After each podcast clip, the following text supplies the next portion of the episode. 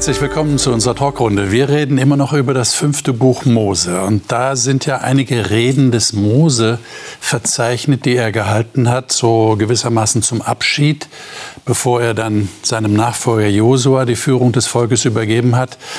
Und da hat er dem Volk einiges zu sagen gehabt. Und irgendwie hat man den Eindruck, dass die mit dem Wort Gehorsam, was ja im Hebräischen auch das Wort hören ist, irgendwie so ihre Probleme hatten. Also Gott hat es mit diesem Volk Israel nicht leicht gehabt, scheinbar. Und wir haben gedacht, vielleicht sollten wir das mal thematisieren hier. Wie, wie ist das mit Gehorsam? Äh, wie verhält sich das? Äh, vielleicht ist das für uns auch ein Reizwort heute. Äh, zu gehorchen, das zu tun, was jemand anders sagt. Meistens kennen wir das aus der Erziehung.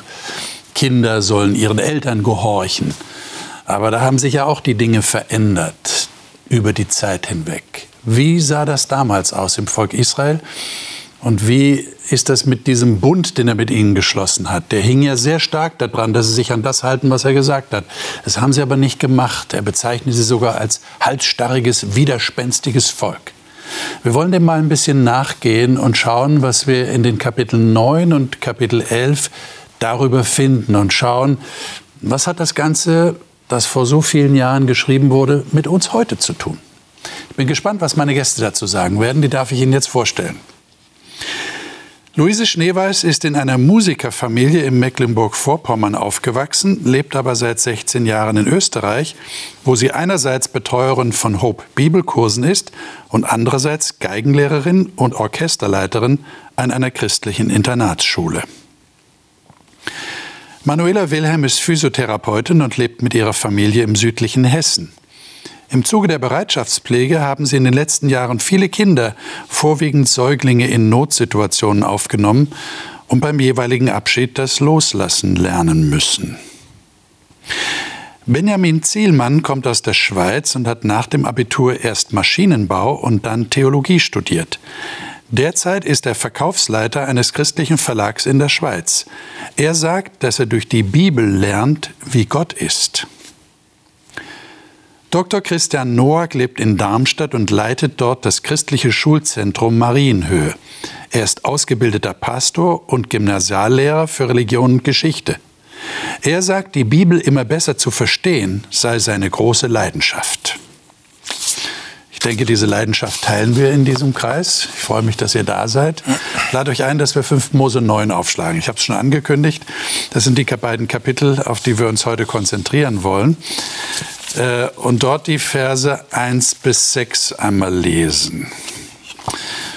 Kommen wir mal rein in das Kapitel 9, in dem wir diese Verse lesen. Wer von euch mag das lesen? Und vielleicht, bevor ihr lest, sagt ihr kurz, welche Bibelversion ihr vor euch habt.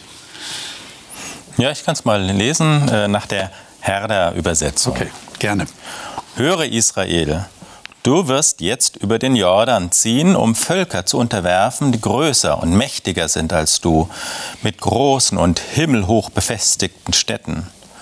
Du wirst auf die Anakiter stoßen, ein großes und hochgewachsenes Volk, das du kennst, und von denen man sagt, wer kann den Anakitern standhalten? So sollst du denn heute erfahren, dass der Herr, dein Gott, selbst vor dir als verzehrendes Feuer hinüberzieht. Er wird sie vertilgen und er wird sie vor dir niederwerfen, sodass du, die, sodass du sie rasch aus ihrem Besitz vertreiben und vernichten kannst, wie dir der Herr zugesagt hat.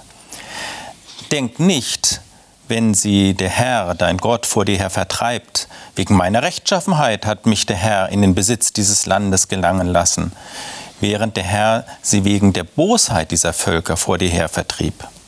Nicht wegen deiner Rechtschaffenheit und der Lauterkeit deines Herzens gelangst du in den Besitz ihres Landes, vielmehr vertreibt der Herr diese Völker vor dir wegen ihrer Bosheit und um die Zusage zu erfüllen, die der Herr deinen Vätern Abraham, Isaak und Jakob eidlich gegeben hat.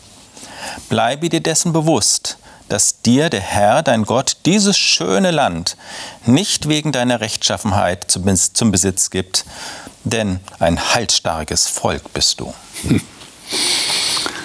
Also da schreibt der Mose ja im Auftrag Gottes, äh, scheint es, äh, dem Volk Israel schon einiges ins Stammbuch. Ähm, wie, wie seht ihr das? Ich meine, warum betont der Mose hier so stark, äh, bildet euch bitte nichts ein, dass ihr so gut seid und deshalb in dieses Land kommt?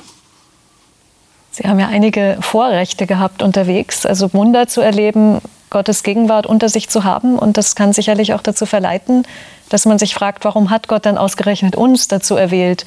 Warum geht es uns so viel besser als anderen Völkern? Und die Gefahr hat sich ja immer bestanden, dass sie das irgendwo auf sich gedeutet haben. Dann. Mhm. Das ist ja eigentlich auch das Normale, ne? Man guckt ja erstmal auf das, was ich gemacht habe, und das ist dann mein Lohn. Ja.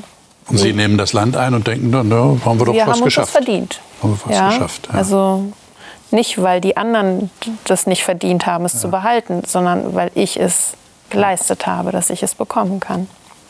Ich meine, wie, wie, wie seht ihr das? Nach unserem heutigen Maßstäben würde ich mal sagen, klingt das nicht sehr motivierend, oder? Dem Volk zu sagen, das kommt ja später im Kapitel 9, wenn wir das noch weiter sehen, du bist widerspenstig, du bist halsstarrig. Also denke ja nicht, wegen deiner Gerechtigkeit kommst du in dieses Land. Ähm, warum macht Gott das? Ja, also manchmal treibt mich das auch an. Also manchmal, wenn jemand mich so fertig macht, dann, dann denke ich so, jetzt erst recht. Ah ja, also das, das erlebst du tatsächlich, dass jemand dich fertig macht und das, das motiviert dich dann. Habe ich auch schon erlebt. Das ist zu böse, okay. Ja. Aber von Gott erwarten wir das nicht unbedingt. Ne? Von hm. Gott erwarten wir doch was anderes. Gott macht, das würden wir nicht so ausdrücken, oder? Gott Von macht Gott uns fertig. Würde ich das nicht erwarten. Man würde ja. das nicht erwarten, ja. Aber es klingt fast so. Na, einerseits ist es eine schlechte Nachricht, wenn es heißt, es ist eben nicht, weil du so gut bist. Aber umgedreht ist auch wieder eine gute Nachricht, denn wenn sie mal nicht so gut sind, ist es auch nicht deshalb, sondern dann können sie auch auf Gottes Gnade vertrauen. Also es ist, mhm. Äh, ist finde ich, eine zwiespältige Sache. Äh, es wäre ihnen manchmal vielleicht rechts, wenn es von ihnen abhänge, aber es kommen dann ja noch Situationen, wo es gut ist, dass diese Erwählung nicht nur von ihnen abhängt. Es wird so ein bisschen, Entschuldigung, wird so ein bisschen unberechenbarer für mich. Mhm. Ich kann mich nicht darauf verlassen, weil ich es besonders gut gemacht habe, komme ich rein, oder weil ich es schlecht gemacht habe, komme ich nicht rein oder der andere hat es besonders gut gemacht, deswegen darf ich nicht rein. Also es wird unberechenbarer und es muss, glaube ich, noch was anderes geben. Okay, Christian. Es geht ja hier nicht um einzelne Personen, sondern um ein Volk, eine Nation, Nation Building. Und wir wissen aus der Geschichte, wie schnell Völker überheblich werden und sich Dinge zuschreiben. Und ähm, hier wird eigentlich schon einem gewissen Nationalismus ähm, vorgebeugt. Äh, und das ist das Besondere dieses Volkes Israels. Es ist eben eine andere Nation oder ein anderes Volk, eine andere Staatsgemeinschaft, wo Bescheidenheit und Demut irgendwie zur Grundausstattung eigentlich dazugehören sollte. Und nicht die Überheblichkeit. Wir sind die Größten. Mhm. Wir sind die Besten. Und das finde ich schon äh, zieht, äh, durchzieht äh, die, die, ganze, die ganzen Texte hier auch äh, im fünften Buch Mose. Ja. Gehen wir mal weiter. Also äh, ab Vers 7 geht es ja dann weiter. Ähm, und da wird jetzt einiges aufgezählt. Da wird von Mose geschildert, wie sie schon am Berg Sinai, als Gott sich zum ersten Mal ihnen nach der nach dem Auszug aus Ägypten offenbart hat, wie sie sich da verhalten haben. Also ich, ich fasse das mal kurz zusammen hier, wo er sagt äh, äh in Vers 8, ihr habt den Herrn erzürnt, äh, der Herr ergrimmte über euch, sodass er euch vernichten wollte. Und dann erzählt Mose, wie er auf den Berg gestiegen war, um dort die Gesetzestafeln von Gott in Empfang zu nehmen. Und dann hat er sie tatsächlich bekommen und dann sagt Gott, du solltest mal schnell runtergehen vom Berg, denn dein liebes Volk da unten, die machen schon wieder alles andere, nur nicht sich nach dem richten, was ich will. Und dann stellt Mose tatsächlich fest, als er runterkommt, die haben sich ein, ein Kalb gegossen, so, so ein dem ägyptischen Göttern nachempfundenes Götzenbild und haben haben ja tatsächlich behauptet, das lesen wir in 2. Mose, dass dieser Gott sie aus Ägypten geführt hat. Man fragt sich, wie sie auf die Idee gekommen sind. Aber das war sicher noch der ägyptische Einfluss, nehmen wir mal an. Und dann heißt es hier, Vers 15, Nein, Vers 16. Ich sah an sie, ihr hattet gegen den Herrn euren Gott gesündigt, hattet euch ein gegossenes Kalb gemacht. Ihr wart schnell von dem Weg abgewichen, den der Herr euch geboten hatte. Und da fasste ich die beiden Tafeln, warf sie aus meinen beiden Händen und zerbrach sie vor euren Augen. Und dann hat Mose für sie gebeten, weil Gott hat gesagt, ich bin jetzt fertig mit diesem Volk. Und jetzt lesen wir mal ab Vers 23. Und ich würde sagen, bis Vers 29. Wer von euch mag das mal lesen? Aus der Lutherbibel können Aus der Lutherbibel? Mhm. Ja, da heißt es, und als er euch aus Kadesh Barnea sandte und sprach, geht hinauf und nehmt das Land ein, das ich euch gegeben habe, da wart ihr ungehorsam dem Mund des Herrn, eures Gottes, und glaubtet nicht an ihn und gehorchtet seiner Stimme nicht. So seid ihr dem Herrn ungehorsam gewesen, solange ich euch gekannt habe. Ich aber fiel nieder und lag vor dem Herrn 40 Tage und 40 Nächte, denn der Herr sprach, er wolle euch vertilgen. Und ich bat den Herrn und sprach, Herr, Herr, verdirb dein Volk und dein Erbe nicht, das du durch deine große Kraft erlöst und mit mächtiger Hand aus Ägypten geführt hast. Gedenke an deine Knechte Abraham, Isaak und Jakob. Sieh nicht an die Halsstarrigkeit und das gottlose Treiben und die Sünde dieses Volks, damit das Land, aus dem du uns geführt hast, nicht sage, der Herr konnte sie nicht in das Land bringen, das er ihnen zugesagt hatte, und hat sie darum herausgeführt, weil er ihnen Gram war, um sie zu töten in der Wüste. Denn wir sind dein Volk und dein Erbe, das du mit deiner großen Kraft und mit deinem ausgereckten Arm herausgeführt hast. Also das ist ja wirklich immer wieder Thema von Mose in diesen Reden im fünften Buch Mose. Sie haben sich nicht an das gehalten, was Gott gesagt hat. Ähm, habt ihr irgendwie einen Eindruck davon gewonnen, was ihr Problem war? Warum wird das immer wieder erwähnt und ist ein riesiges Problem? War das zu schwer, sich an das zu halten, was Gott gesagt hat? Es ist ja nur dann schwer, wenn es äh, attraktive Alternativen gibt. Okay. Und die Erzählung berichtet, dass sie in der Wüste sind und die zwei Herausforderungen sind zurück zu den Fleischtöpfen Ägyptens, also das heißt in die reiche Kultur, in die städtische Kultur, in das schöne Leben äh, und dann außen gibt es doch nicht nur einen Gott, es gibt doch so viele mächtige Götter. Warum sollten wir uns nicht noch mit mehreren Göttern zusammentun? Machen doch die anderen Herrscher auch. Also wenn der assyrische König und der babylonische König dann irgendwelche Leute äh, einschwört auf etwas, da werden ganz viele Götter angerufen möglichst viele, damit es möglichst stark ist. Und wir sollen uns auf einen Gott konzentrieren, das ist doch ein bisschen eigenartig. Also darüber müsste man nachdenken, was bedeutet es eigentlich Monotheismus, einen, sich an einen Gott zu binden und nicht, was eigentlich natürlicherweise in der, im alten Orient war, sich möglichst vielen Göttern auch, ähm, deren Kraft auch zu eigen zu machen. Warum nur von einem Gott? Ich meine, jetzt hat Gott sich ja sehr stark bewiesen dass er wirklich berechtigt ist, als einziger Gott angebetet zu werden, weil er so viel getan hat für sie. Er hat Wunder getan, die die anderen Götter ja nicht äh, tun konnten. Jedenfalls ist man davon ausgegangen, dass sie das nicht können. Äh, warum hat das nicht gewirkt? Oder nicht ausreichend gewirkt? Oder nur kurzzeitig gewirkt? Weil sie es vergessen haben, oder? Sie hatten in der Wüste ja auch nicht immer eine leichte Zeit. Da gab es auch äh, Phasen, wo sie vielleicht unsicher waren, wie geht es mit der Ernährung weiter, wie, wie besiegen wir jetzt die oder die Feinde.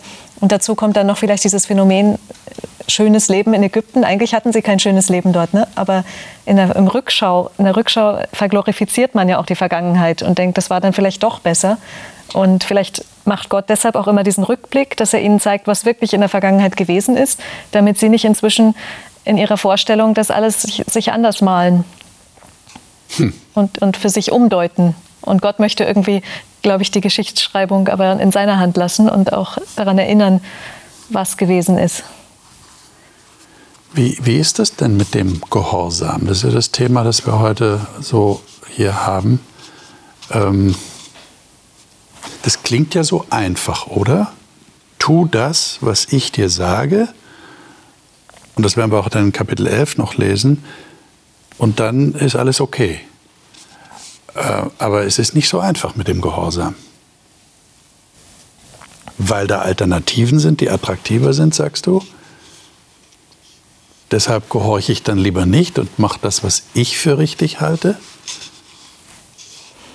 Die Frage ist ja manchmal auch, wem oder was bin ich gehorsam? Hm. Ja, bleibe ich bei einer Sache, also immer bei dem einen Gott? Oder bin ich gehorsam an der Stelle dem Gott gegenüber und an der anderen Stelle dem und versuche so jedem gerecht zu werden und bin dann vielleicht auch noch meinen eigenen Gedanken und eigenen Wünschen gehorsam? Das ist, glaube ich, die Frage, wo bleibt mein Fokus, wo bleibt mein generell geltender Messstab für, wo ich hingehe und höre und dann auch umsetze und mich daran auch immer wieder korrigiere. Mhm. Das ist, glaube ich, ganz wichtig, was du sagst. Die, die Bezugsperson, die jetzt von mir Gehorsam will, äh, da, da muss ja irgendwie ein Vertrauen vorliegen, oder? Sonst, sonst wird es ja ein Kadavergehorsam. Ich kann nicht anders, da wird Gewalt angewendet. Gehorche mir, wenn du das nicht tust, dann werde ich dich strafen oder irgendwas. Und dann mache ich es aus Angst, möglicherweise. Aber das ist, ja, das ist ja nicht das, was Gott will. Es geht hier eigentlich auch nicht um den Gehorsam von einem kindlichen, unreifen Volk zu einem erwachsenen Gott, so eine Kind-Eltern-Beziehung, obwohl das manchmal angedeutet wird.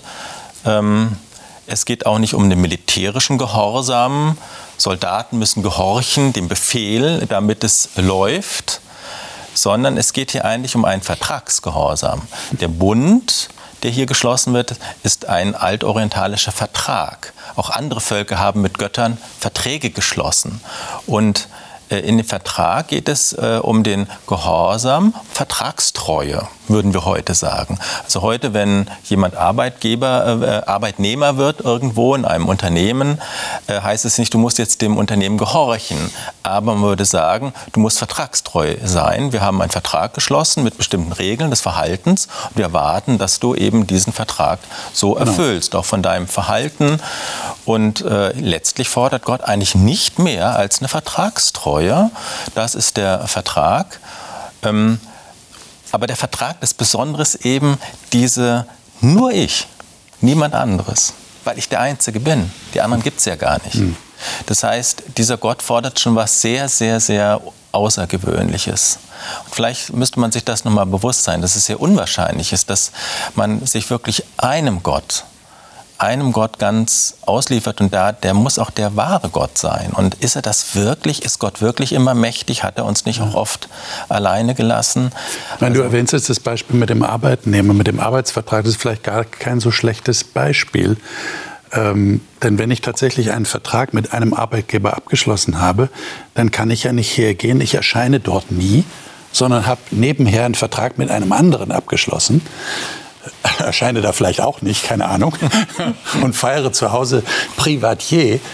Das geht natürlich nicht. Ja? Also ich muss mich schon auf die eine Sache fokussieren. Äh, das ist Ihnen offensichtlich schwer gefallen.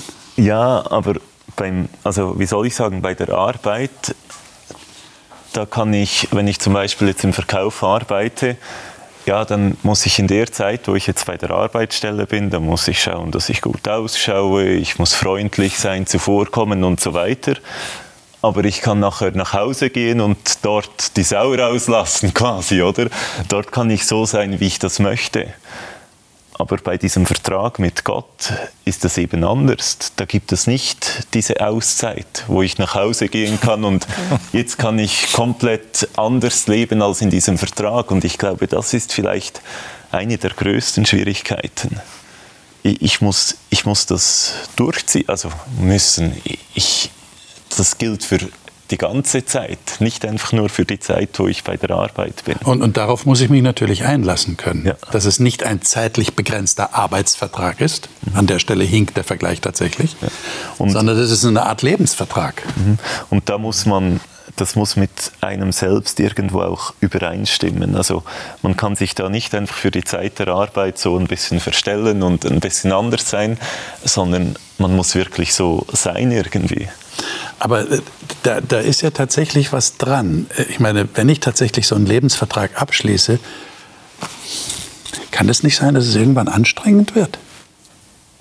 Ich habe mich vielleicht darauf eingelassen, ja, wie du sagst. Ich, ich weiß, das gilt 24-7. Aber irgendwann merke ich, das schaffe ich nicht.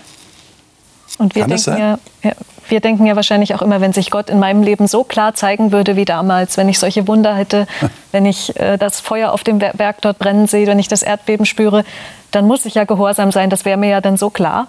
Und hier wird uns die menschliche Natur gezeigt, dass es damit gar nichts zu tun hat, sondern tatsächlich, wenn man 24-7 mit Gott lebt, dann gibt es auch Situationen, wo man, wo man vielleicht auch denkt, ich würde jetzt eigentlich gerne das anders machen, aber irgendwie fühle ich mich durch das Wort Gottes angesprochen, dass ich vielleicht jetzt anders handeln sollte, als mein erster Impuls ist. Und das ist eine Erfahrung, die wir als Menschen machen. Und wir blicken vielleicht so ein bisschen auf sie herab und sagen, also wie konnten sie da so ungehorsam sein, wo sie so viel erlebt haben, wo das eigentlich nur die Realität ist, die wir, die wir auch erleben können in unserem Leben. Ich meine, das wäre jetzt eine sehr, sehr direkte Frage, die ich euch stelle. Seid ihr Gott gehorsam? Was würdet ihr sagen, ganz spontan? Ich würde sagen, nicht immer. Nicht immer. Also Gott muss mich, glaube ich, schon immer wieder auch nochmal dran erinnern. Manuela, wir haben da irgendwie mal was besprochen oder du hast mir mal was gesagt, ja, zugesagt. Okay. Okay. Ähm, ich glaube, das weiß Gott auch. Und ich glaube, es ist genauso auch, dass wir das auch wissen dürfen, dass das Zeiten gibt, wo ein Bruch entsteht. Aber das ist das, was ich auch vorhin so meinte. Es muss mehr geben als nur blinder Gehorsam oder dieses Höre immer, es gibt eben auch auf der anderen Seite die Gnade. Ja, dieses Vergeben, dass eben Dinge auch nicht so laufen, wie ich es eigentlich wollte, wie ich es mit Gott besprochen habe. Und deswegen denke ich auch, dieses Arbeitgeberverhältnis, das stimmt schon an einer bestimmten Stelle. Heute ist es aber modern, ganz viele Verträge zu haben. Man ist in allen möglichen. Und das ist nicht nur Verträge im Arbeitsbereich, auch noch im Fitnessstudio, im Handytarif. Wir haben ganz viele Situationen, wo wir Sachen geregelt haben im Alltag, in guten Zeiten, um uns zu vertragen. Wie sieht der Gehorsam im Einzelnen aus? Aber wenn wir nur das nehmen, kann es das nicht sein. Letztendlich suchen wir unsere Verträge und unsere Aktivitäten ja auch daran aus, was wir sind, wofür wir uns eigentlich in unserem Leben entschieden haben, was dahinter steht, wer ich eigentlich bin. Weil sonst verzettel ich mich. Und ich hoffe spätestens an dieser Stelle, wenn ich mich verzettel und wenn ich nicht mehr an meiner eigenen Entscheidung dran bin, dass Gott mich dann vielleicht nochmal anspricht und sagt, Manuela, das wolltest du nochmal bedenken. Ja. Das heißt, ihr könnt euch schon in die Israeliten hineinversetzen. Ich würde äh, noch ein anderes ähm, Vertragsverhältnis oder Bundesverhältnis ins Spiel bringen, das ist die Ehe. Die genau. Ehe ist auch eine 24-7 ähm, Beziehung. Und Gott äh, nimmt das Bild auch auf mhm. äh, in anderen Kontexten. Ich habe euch gefunden und ihr seid mir dann untreu geworden. Das heißt, die Treue zu dem einen Gott 24-7 ist eine Herausforderung. Aber interessanterweise sagt dir Gott hier auch gleich in dem Text, ich bleibe euch aber treu. Das heißt, äh, ich fülle diesen Bund absolut weil ich einen Eid geschworen habe. Also auf, den Gott, auf Gott kann man sich verlassen und darum bin ich Gott immer gehorsam oder nicht. In der Ehe ist ja eigentlich Gehorsam auch gar nicht mehr so der entscheidende Begriff, sondern äh, lässt man sich wirklich auf den anderen ein. Und das ist auch in gewisser Weise, kann es auch passieren, dass der eine den anderen mal erinnern muss. Ähm, wie wichtig bin ich dir? Zeigst du mir das? Und Gott äh, fordert es hier so ein, eigentlich fast wie in einer Ehe eine ständige Erinnerung, ständig habt mich lieb, liebt mich, ehrt mich, habt mich im Blick. Also es ist eine ganz intensive Beziehung und es ist auch das einzige Volk äh, weltweit, das so eine Beziehung zu einem Gott bis heute eingegangen ist. Ja, das ist ja schon was Einzigartiges und Gott hat eine bestimmte Absicht damit ja auch gehabt. Ich meine, es ist interessant, dass du das Bild der Ehe hier verwendest, denn äh, wir würden nie auf die Idee kommen zu sagen, ich halte die Gebote meines Partners. Das würden wir nie so formulieren. Und doch geschieht es aber in Anführungszeichen. Das sind ja keine Gebote, die uns jemand schriftlich gegeben hat. Ich gehe mal davon aus, dass das nicht so ist. Also bei mir ist es jedenfalls nicht so. Aber stillschweigend passiert da ja ein Einverständnis ein, ein Geben und Nehmen und wie du sagst, auch ein, ein zum Ausdruck bringen, du bist mir wichtig. Und dieses Du bist mir wichtig hat auch praktische Folgen. Ganz konkrete Folgen sogar, was Zeit, Energie, Hinwendung und so weiter bedeutet. Das finde ich ein sehr interessantes Bild, gerade für diesen, diesen Bund, den Gott mit seinem Volk geschlossen hat. Aber du hast schon mit der Eheschließung schon auch eine Art Gehorsam zum Ausdruck gebracht. Also ich will auf dich hören, ich will dich sehen. Okay. Ja, ich will Zeit mit dir verbringen. Ich will nicht einfach mein eigenes Ding in meiner Ehe durchziehen und du bist dabei ja, sondern dieses Zeit mit Gott verbringen, mich immer, also sich immer wieder daran erinnern zu lassen, diese Gemeinschaft zu suchen, die Gemeinschaft zu pflegen, nach außen zu demonstrieren, mit dem Ehering, mit gemeinsamen Aktivitäten, mit Zeiten, die auch unterschiedliche Schwerpunkte haben, aber immer wieder dieses Aufeinander sehen und das nennen wir nicht Gehorsam, aber dieses Aufeinander abstimmen ist mir eigentlich ja auch der liebere Gehorsam, gebe ich ganz ehrlich zu. Ich will keinen militärischen, keinen blinden Gehorsam haben. Aber wenn mein Mann mir einfach drüber fährt, dann tut es mir genauso weh. Ja. Ich meine, ich finde es ja interessant, dass manche, die so über Eheschließung nachdenken, auch manchmal zum Ausdruck bringen, äh, wenn ich heirate, verliere ich ja Freiheit. Und ich kenne sogar Leute, die sagen, nee, also ich will lieber Single bleiben, weil da muss ich mich nach niemandem richten. Da kann ich machen, was ich will. Also das finde ich schon interessant, was du hier anführst. Ähm, ich glaube, das zeigt sehr deutlich, es geht um mehr als nur um ich habe dich lieb und äh, wir gehören zusammen, sondern es hat auch konkrete Folgen. Jetzt könnte man fragen, warum will Gott denn ein Volk, das es ihm so gehorcht oder ganz ja. sich an ihn bindet? Ist das nicht sehr egoistisch sozusagen? Was hat er denn davon? Und wenn man jetzt noch mal als Bildungserfahrung das sieht, als Reifungserfahrung, möchte er eigentlich, dass wenn ein Volk oder Menschen einzeln sich auf eine Größe ganz konzentrieren, reift man. Die Vielfalt führt nicht zur Reife und zur Vertiefung und zu einer Tiefe des Lebens. Auch Menschen, die jetzt nicht heiraten im Leben, die haben oft aber auch eine sehr intensive Freundschaften oder vielleicht eine einzigartige Freundschaft, die sie auch in diese Tiefe führt. Und manche Menschen, für sie ist es wirklich dann die Gottesbeziehung. Aber die, das offensichtlich so einen dauerhaften Gesprächspartner, nicht verschiedene haben, mal zu dem, mal zu dem und so hin und her springen, sondern sich auf eine Sache zu konzentrieren und da dranbleiben durch Höhen und Tiefen, das führt offensichtlich zu einer Reifung und zu einer Bildungserfahrung. Vielleicht will Gott eben halt auch, dass Menschen reifen, äh, das Leben tiefer und umfangreicher und umfassender erleben in der Beziehung zum Schöpfer, der er eben ist der uns gemacht hat und der hier mit dem Volk Israel diesen Weg gegangen ist, um auch uns das zu ermöglichen, ihn kennenzulernen. Ja. Sehr interessanter Aspekt. Da ist das mit dem goldenen Kalb auch interessant. Da haben Sie ja meinem Verständnis nach jetzt nicht unbedingt gesagt, wir tauschen jetzt den Gott aus und machen uns äh, Baal oder was hätte es da noch an ägyptischen Gottheiten gegeben, sondern Sie haben gesagt, das ist der Gott, der uns aus Ägypten geführt hat. Der Gott, von dem wir hier eigentlich die ganze Zeit reden, aber wir machen ihn uns jetzt so, wie es uns gefällt. Und das ist dann eine andere Variante, die Menschen vielleicht oft finden, um irgendwie diesem Gehorsam und diesem Bund zu entfliehen, dass sie Gott nach ihren Vorstellungen umgestalten und ihn nicht als den erkennen, der er wirklich ist.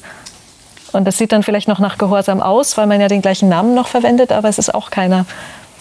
Auch das ist ein interessanter Aspekt, denn das würde ja auch in deiner Ehe so äh, passieren können, dass man vielleicht den Partner so haben will, wie man ihn gerne haben möchte. Mhm.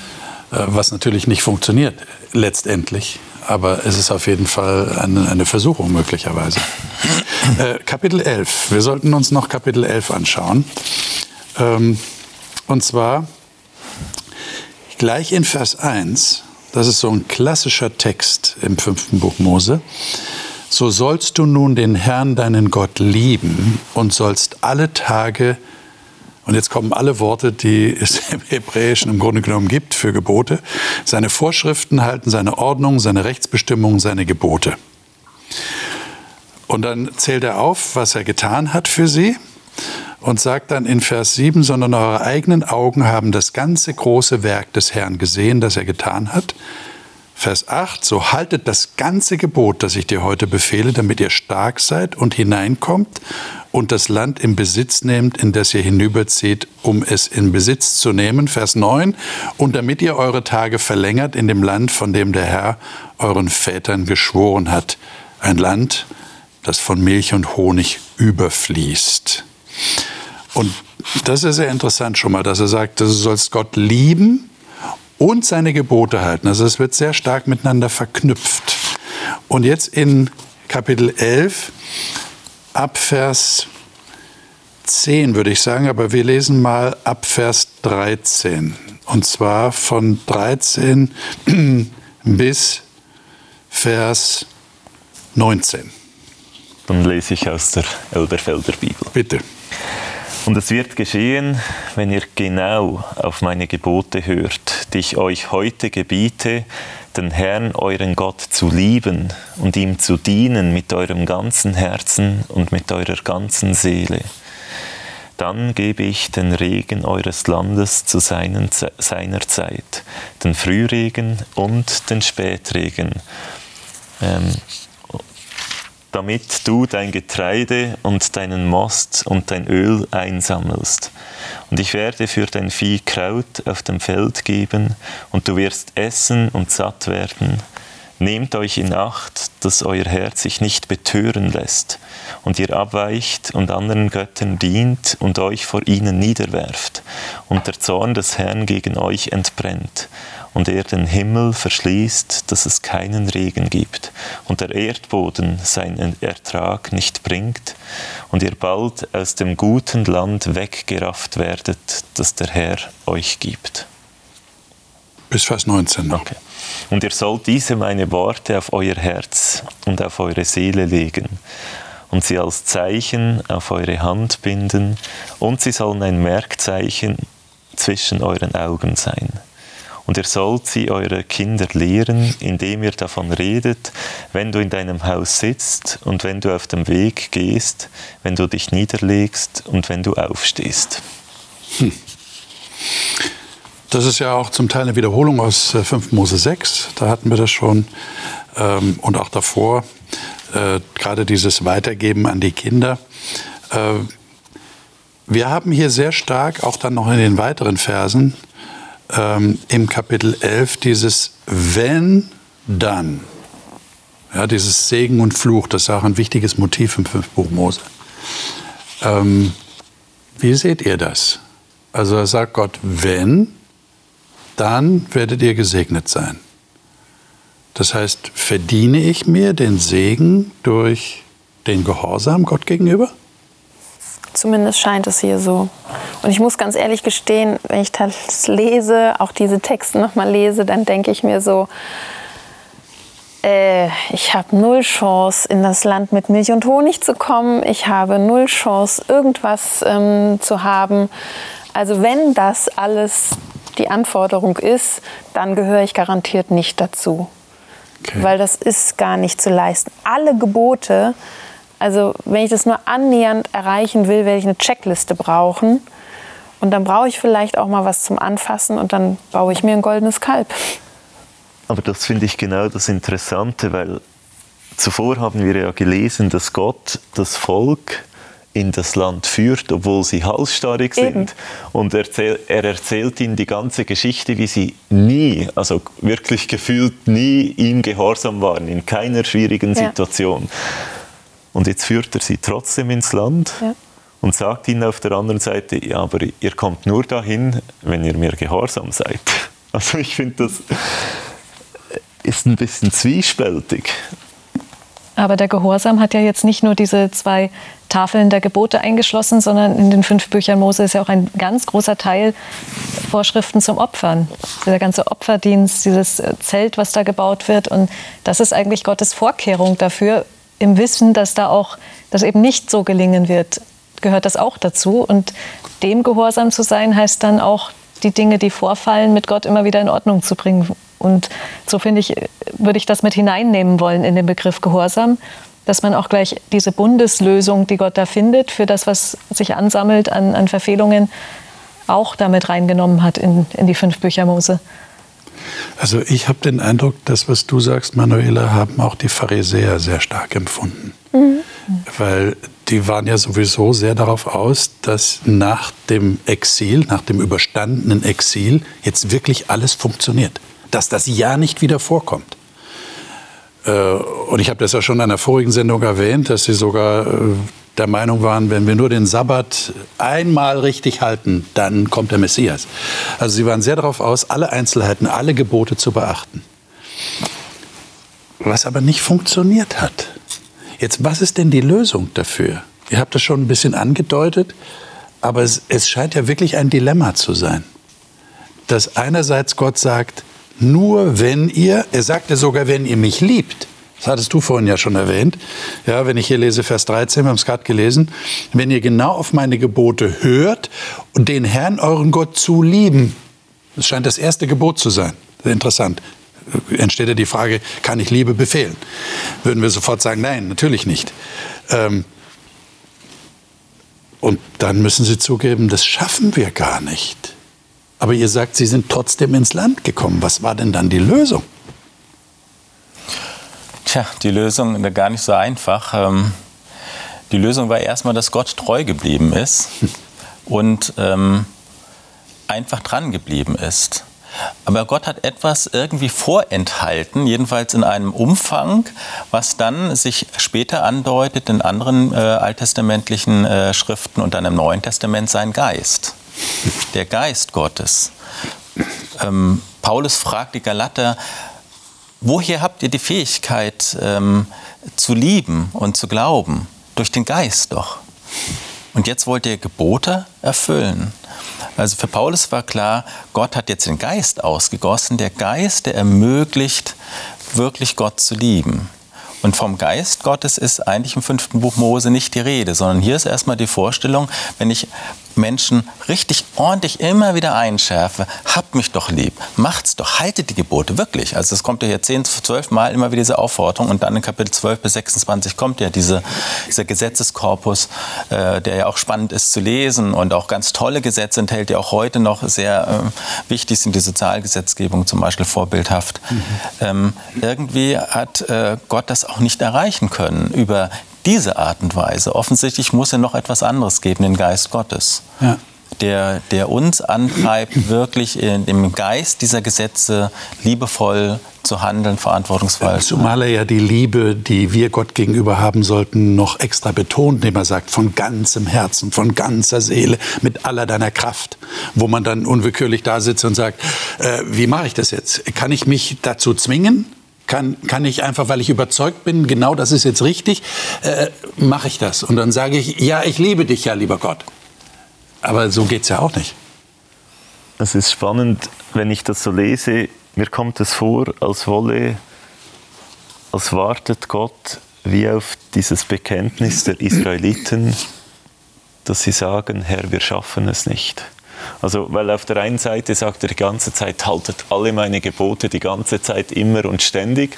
Auf der anderen Seite sagt er ihnen die ganze Zeit, ähm, ihr seid halsstarrig, ihr seid ungehorsam, ihr gehorcht nicht. Und es scheint mir so, als würde Gott darauf warten, bis das Volk zu dem Punkt kommt, wo sie sagen, wir schaffen es nicht. Mhm. Aber dieser Punkt kommt irgendwo nirgends. Ich finde ihn nicht hier. Und ich glaube, das ist, das ist das, was dem Volk gefehlt hat. Dass sie verstanden haben, ich schaff's nicht, Herr, ich brauche deine Hilfe. Wir finden das aber in den Psalmen. Mhm. Also es gibt äh, viele Psalmen, die eben auch solche Sündenpsalmen, Bekenntnispsalmen sind. Und interessanterweise zur Zeit, als Paulus äh, vom Geist Christi spricht, ja, dass wir als, durch Jesus Christus als Heiden den, den Geist empfangen und jetzt äh, das Gesetz Gottes halten können und bei Gott sind. In Qumran, die Schrift, die man ausgegraben hat, auch dort gibt es eine ganz starke Erkenntnis, dass wir überhaupt nichts schaffen können als Menschen, sondern ganz auf Gottes Gnade angewiesen sind. Also diese Erkenntnis ist auch im jüdischen Volk gewachsen. Mhm. und hier sind wir am, nicht äh, am Ende einer Erkenntnisgeschichte, sondern mittendrin. Mhm. Und es gibt schon auch Texte im Alten Testament, die auch diese Erkenntnis ganz deutlich ausdrücken. Diese, dieser, das Bekenntnis, äh, Gott, du, wir brauchen dich. Was ist denn da noch zum Schluss die Frage an euch persönlich? Was ist denn da eure persönliche Erfahrung? Ähm, wenn ihr sagt, nee, ähm, ich schaffe das nicht, die Gebote alle zu halten. Ich möchte aber schon in das Land, das Gott verheißen hat, kommen. Wie habt ihr das für euch persönlich gelöst? Ich will, also für mich ist so ein Schlüssel aufgegangen, wenn ich das hier lese, habe ich mich gerade gefragt, du hast immer gefragt, wie gehen wir damit um, persönlich? Ja, hier wird ein ganzes Volk angesprochen. Wie viele persönliche Leute haben denn mitgekriegt, dass es um Liebe geht, dass sie eigentlich das Land verheißen bekommen haben, aber gleichzeitig halsstarrisch ähm, bezeichnet werden? Also diesen Zwiespalt, was ist da Volk, was ist der Einzelne, ja? Und dass ich irgendwie merke, Gott hat da in dieser ganzen Situation ihnen schon gesagt, bemerkt es, dass ihr es nicht könnt und eigentlich schon dieses Gnadenangebot oder dieses, dass es Gnade bedarf, allein durch Gnade, dass das eigentlich schon im Alten Testament und nicht erst ein Thema im Neuen Testament ist. Das ist für mich eigentlich so die, die Botschaft, weil ich gedacht habe, ganz ehrlich, wenn ich eine, als eine im Volk Israel leben würde, woran soll ich mich orientieren? Ja. Also der Gehorsam ist auch kein Selbstzweck, so als wenn Gott nur will, dass wir alles richtig machen und dann ist er zufrieden. Also der Gehorsam bewirkt, dass Gott mich segnen kann, weil es auch zu meinem besten Sinn ist, seine Grundsätze einzuhalten. Aber eigentlich geht es ihm darum, dass ich ihm hingegeben bin mit meinem Leben. Das ist dieses aus ganzer Kraft, von ganzem Herzen. Und nicht darum, dass jede einzelne Sache, dass ich immer alles richtig mache. Es ist mir wert. Es ist, hat einen mhm. Wert. Liebe Zuschauer, ähm, wie geht es Ihnen mit dieser Frage? Ähm, ich glaube, wir haben das schon in einer vorigen Sendung mal aufgegriffen. Ähm, wenn ich in einer Beziehung meinem Partner die Frage stelle, bist du zufrieden mit mir, dann ist irgendwas schief in der Beziehung. Und wir machen das aber häufig in der Beziehung zu Gott, oder? Dass wir so überlegen, ist der liebe Gott zufrieden mit mir? Äh, vielleicht haben die Israeliten sich das auch gefragt. Sind wir gehorsam genug? Und sie mussten dann aus Gottes Mund durch den Mose hören, nein, Ihr habt es nicht geschafft. Ihr seid halsstarrig, ihr seid widerspenstig. Aber wir haben heute, glaube ich, etwas sehr Wichtiges herausgefunden. Es geht nicht um einen blinden Gehorsam und es geht nicht darum, dass wir uns ins Stammbuch schreiben können, wir sind gut genug, damit Gott uns annehmen kann, sondern es ist alles von ihm her. Er hilft uns, er gibt uns die Kraft, er gibt uns durch seinen Geist, haben wir gehört, die Möglichkeit, in dieser Beziehung zu sein. Und das ist das Entscheidende. Und wenn diese Beziehung stimmt, das haben wir auch bei vielen äh, Beispielen in der Bibel, auch im Alten Testament sehen wir das, die dranbleiben an der Beziehung, diese Menschen. Das ist das Entscheidende. Und ich wünsche Ihnen, wir wünschen Ihnen, dass Sie das erleben, in Ihrer eigenen Beziehung zu Gott, dass Sie dranbleiben und wissen, es ist seine Gnade, es ist ein Geschenk, das er uns macht, damit wir in dieser Beziehung bleiben können. Das nächste Mal werden wir über die Entscheidung sprechen, die auch die Israeliten zu treffen hatten. Äh, es geht ja sehr stark im fünften Buch Mose um Segen oder Fluch. Wie verhält sich das damit? Äh, haben Sie die Entscheidung getroffen? Wie kann man diese Entscheidung treffen? Was für Folgen hat das? Ich freue mich, wenn Sie das nächste Mal wieder dabei sind. Alles Gute Ihnen.